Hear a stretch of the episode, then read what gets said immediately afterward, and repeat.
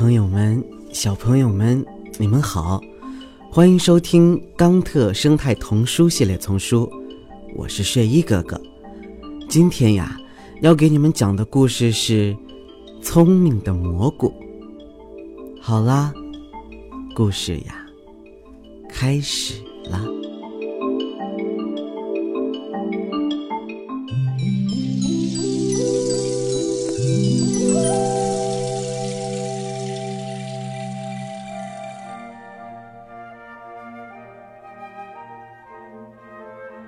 一头奶牛正在草地上啃着多汁的野草，这时候它发现了一丛蘑菇。呃，请不要吃我！最大个的蘑菇喊道：“我正在为孩子们制作食物呢。”你在制作食物？奶牛不相信地问：“你除了水和纤维就没有别的了？而我能够为孩子们制造牛奶。”你的确很棒，蘑菇说：“人们需要吃牛奶和牛肉，不过我可不仅仅是由水和纤维组成的。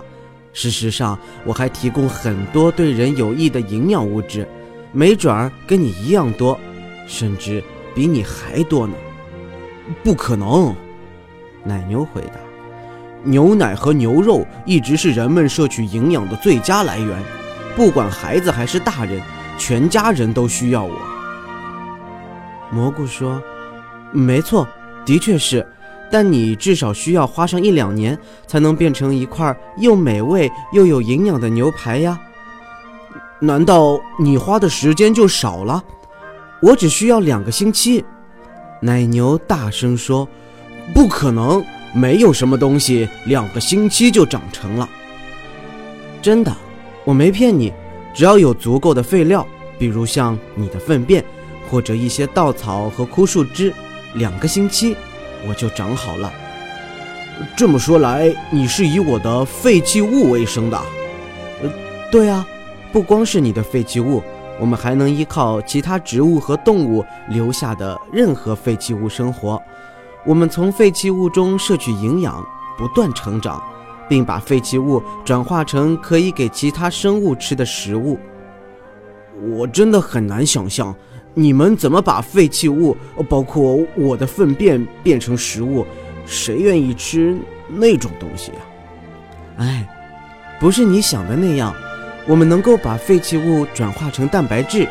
同样一年的时间，我们在一公顷土地上生产出的蛋白质，比你用牛肉生产出的蛋白质。多一千倍呢，多一千倍，你就吹牛吧。不是，差别就在我们蘑菇可以每两个星期收获一次，而你的牛肉得等到两年后才长成。再说，一公顷土地只能养活两头奶牛，但却能种植成千上万的蘑菇。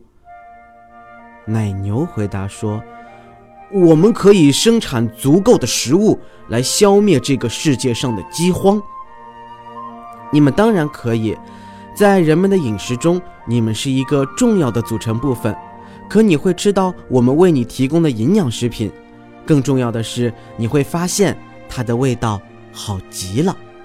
蘑菇补充道：“你的意思是，你先将废物变成蛋白质，然后我吃掉这些蛋白质。”这样，我们就能一起为全世界产生足够的食物，真是完美的合作呀！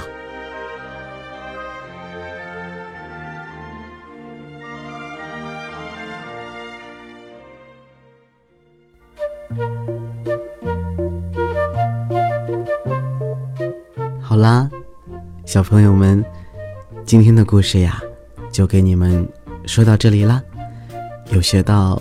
什么知识吗？我是睡衣哥哥，让我们下期再见喽，good 拜拜。你们刚才听到的呀，是由环保部宣传教育中心引进，全林出版社和喜马拉雅联合出品，睡衣哥哥李潇钦播讲的《冈特生态童书系列丛书》，还有很多好听的故事等着你们，记得持续关注，不要错过哟。